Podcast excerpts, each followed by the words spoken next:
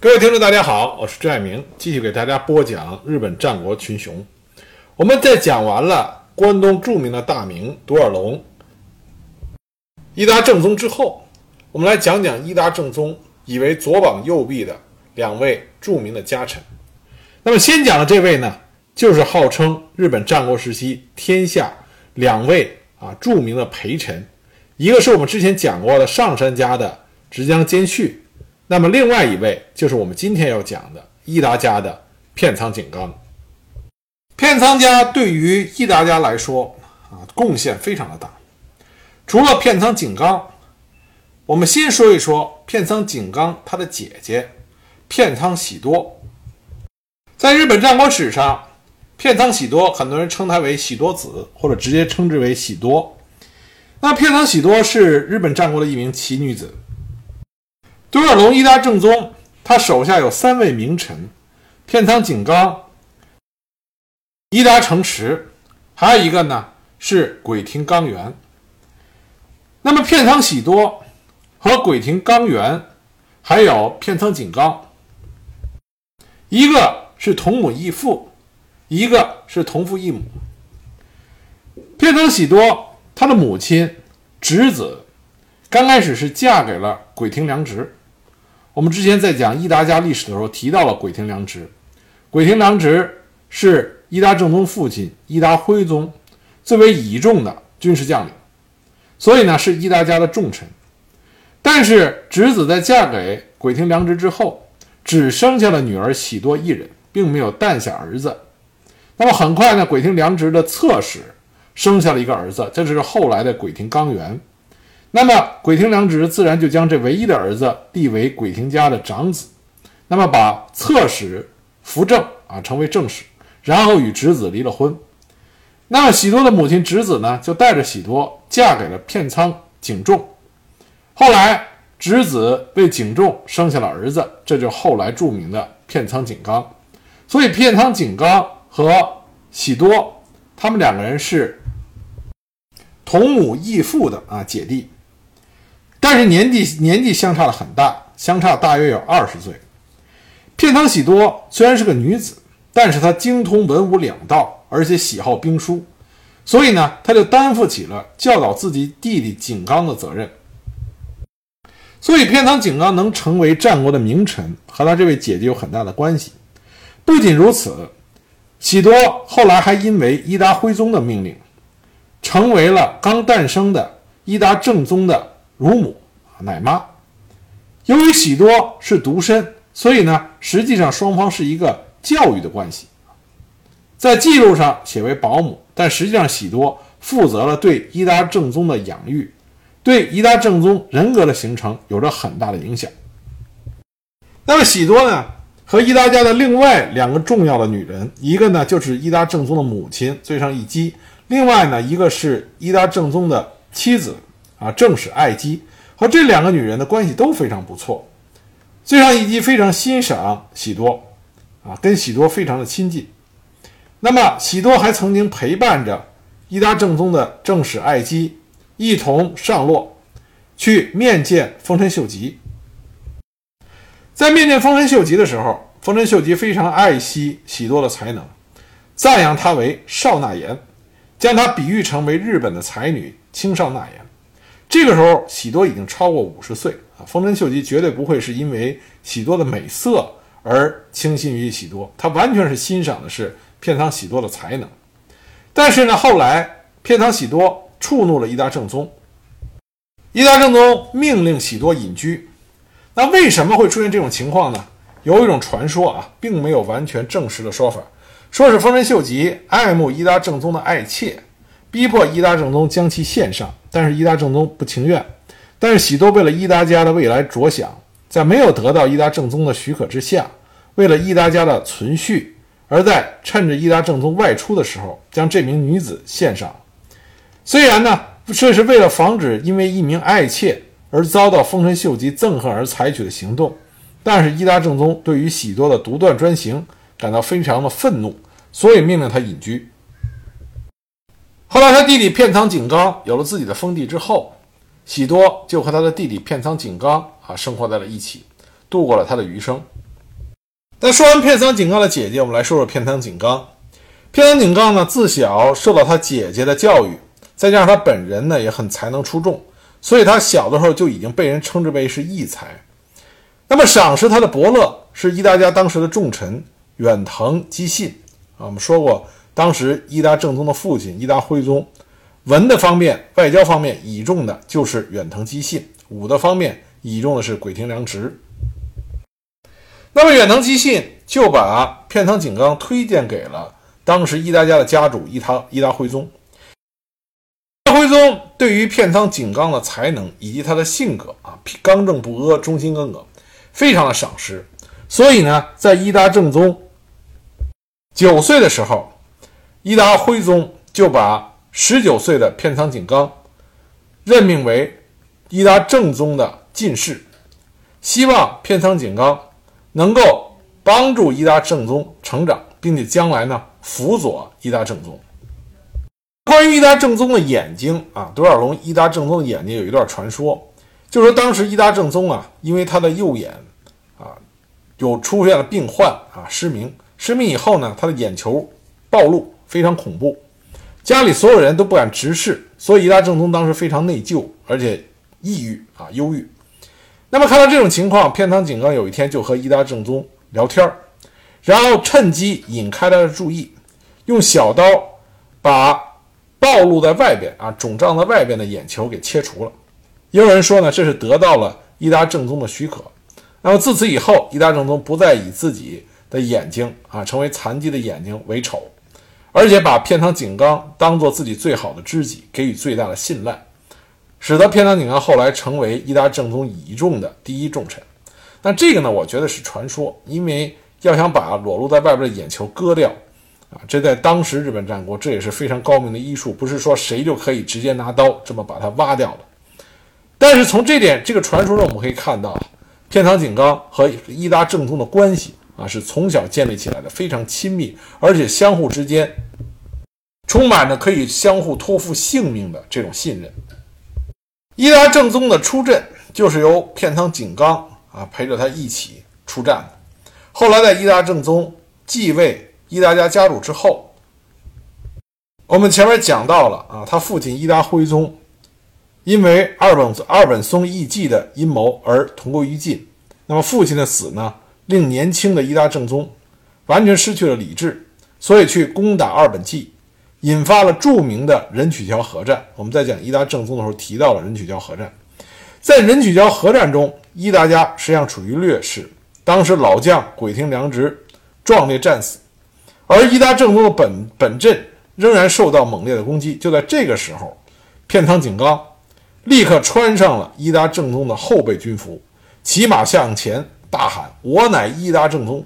从而引开了敌军的注意，使得正宗有机会可以突围。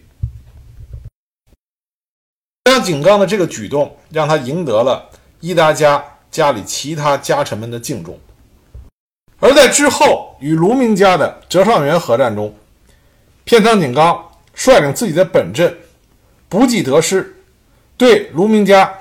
进行了勇猛的冲锋，后来呢，还曾经率领着数十骑趁乱直捣卢明家的本阵，使得伊达军士气高涨，最后呢，获得了大胜。说仁曲桥合战和折上元合战，片仓景纲还是在伊达正宗的指挥下啊，勇猛杀敌的话，那么之后在对于丰臣秀吉啊要求伊达正宗臣服的这件事情上。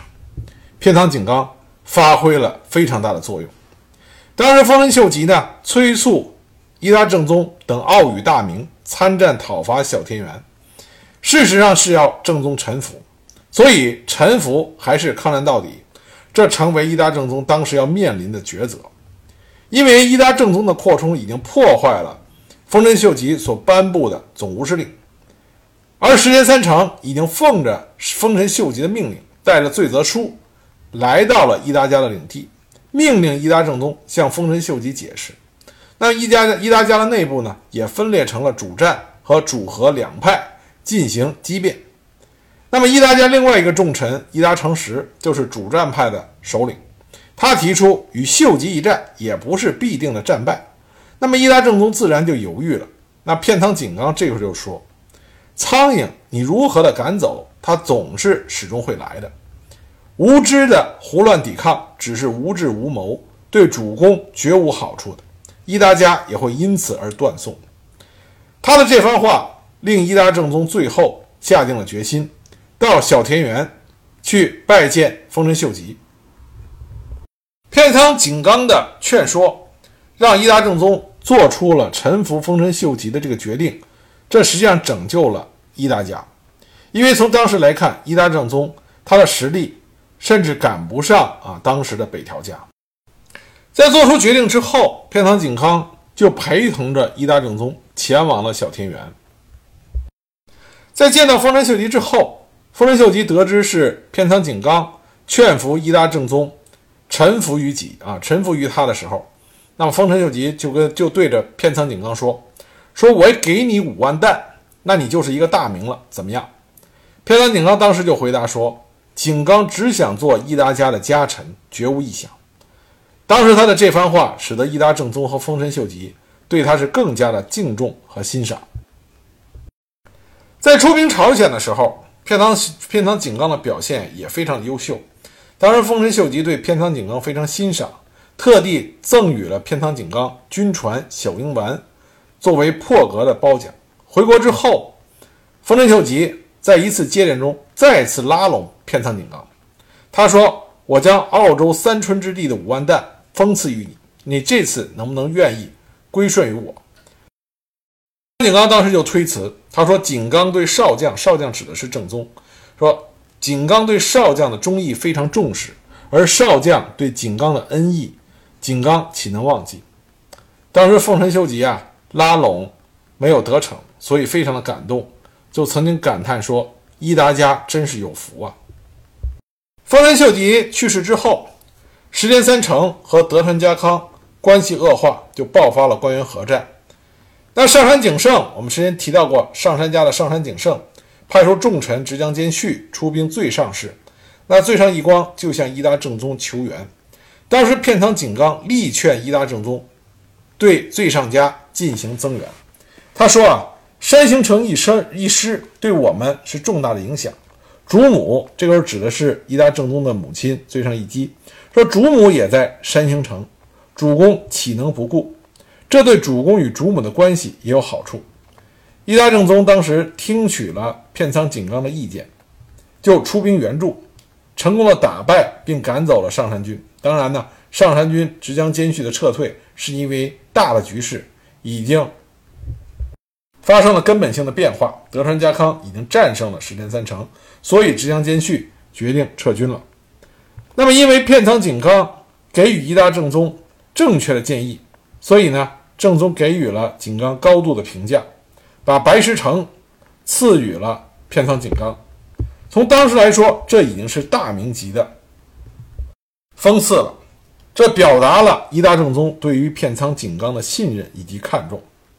那么，在成为白石城主之后，片仓井冈积极地开发了当地的农业、养蚕、畜牧啊各种行业，并且对于制纸、制面，井冈也十分的重视，使得仙台藩的南部非常的繁荣。伊达政宗曾经说过，他手下智之谋臣。片仓景纲武之战将伊达成实，但这并不是说片仓景纲啊是一个手无缚鸡之力的啊谋略家。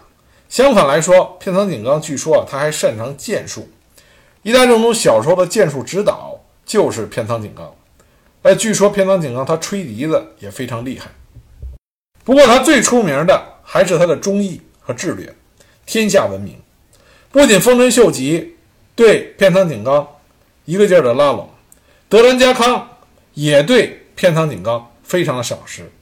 他曾经对片仓景纲说：“我在江户城为你建一栋房子，好不好？”实际上就是拉拢。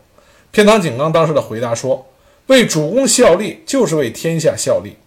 景纲只想为主公奉忠，不需要有自己的房屋。”啊，这个主公指的是伊达正宗。这也让德川家康对片仓景纲心啊心感佩服。称赞他是澳洲第一忠义之人。片仓景纲后来啊是在白石城啊他的封地病逝的，享年五十九岁。临终前，他将自己的儿子片仓重长托付于了伊达正宗。当时伊达正宗对于片仓景纲的死非常痛心，先后有六个人为了片仓景纲的忠义而殉葬而死。片仓景纲啊，片仓景纲他的死因呢，从史料里对他的描述来看，应该是患了糖尿病，因为他在临死之前，他已经因为年长以后肥胖的身体不适合重型的铠甲，这是在史料里写的。所以伊达正宗为了体恤他，还专门赐予他较轻的铠甲。那么从这个症状来看呢，片仓景纲应该是患了糖尿病。景纲对于伊达正宗的忠心到达何种地步呢？据说当时片仓景纲的妻子怀着片仓景纲的长子，也就是片仓重长，在怀着重长的时候，这个时候伊达正宗还没有啊生儿子，就还没有嫡长子。那片仓景纲因为这件事情，他就说，在伊达家的长男没有诞生之前，片仓家不可有喜事，所以呢。他打算杀死还没有出生的。那有一种说法呢，是在片仓重长刚出生的时候，他打算掐死片仓重长。那么听说此事的伊达正宗立刻写信阻止，说你怎么会有这么样的想法？希望看在我的份上啊，放弃你这种想法，重新考虑。如果你要杀害孩子的话，我会怨恨你。那么因为伊达正宗写信阻止了他，片仓景纲才有了他的嫡长子片仓重长。幸亏片仓景纲没有杀死自己的这位嫡长子。片仓重长号称是日本战国时期首屈一指的美男子，被称为智勇兼得且武略与美貌相结合的将领。那么曾经传传说啊，伊达正宗和片藏重长的关系不一般，但这都是啊野史的传闻。那么重长他的才能丝毫不弱于他的父亲景纲。在白石城之战中，十七岁的仲长与他的父亲首次出阵，就立下了战功。在德川家康与丰臣一家最后的大阪之战的时候，我们之前面讲伊达正宗时提到了，伊达正宗也率领着伊达家的部队参与了这场作战。大阪之战中，片仓景纲这个时候已经重病在床，不能出战了，所以呢，他向伊达正宗推荐了自己的儿子仲长。让片仓重长带他出战，而片仓重长也没有给他的父亲丢脸。在前面讲伊达正宗时，候，我们提到的道明寺之战中，片仓重长以千余人的兵力大破了大阪一方丰臣家的战阵，杀死了次和博田金相。当时消息传开以后，片仓重长被称之为。鬼之小十郎，名震大阪，得到了伊达正宗的极力赞扬。那么同时呢，片仓重长也得到了大阪丰臣家一方战国名将真田幸村的赏识。真田幸村知道这个时候他已经没有胜算了，所以呢，真田幸村将自己的女儿阿梅以及次男都啊，就是二儿子都托付给了片仓重长。那片仓重长呢，也遵守了承诺，他将剩余的真田一族迁到了仙台，称之为仙台真田。后来呢，他还迎娶了真田幸村的女儿。因为在大阪之战中，片仓重长战功彪炳，所以德川家康还特赐了感谢状，授予了重长，对其大加表扬。而片仓重长呢，也成为与立花宗茂。并称为战国最后的两大名将，由此可见，重长的才能非同一般。在日本战国局势得以平定之后，重长在仙台帮助伊达家经营仙台藩，同时呢，他也主理自己的白石城，继承了他父亲的发展方针。在德川幕府颁布的一国一城令中，由于井冈重长的无比功绩，幕府特予承认。仙台藩内的主城仙台城，以及片仓家的白石城为主城，这是全日本三百藩中绝无仅有的恩赐。这也证明了德川幕府对于仙台藩以及对片仓家实力的认同。井刚和片仓重长这父子俩，用他们杰出的才能，为伊达家做出了杰出的贡献。伊达正宗也曾经说过：“重刚之才与井刚者不甚远也。”啊，因为片仓重长也叫片仓重刚。片仓家对伊达家的忠心耿耿，以及所做出的这种杰出贡献，可以算得上是日本战国时期优秀家臣的啊杰出范例。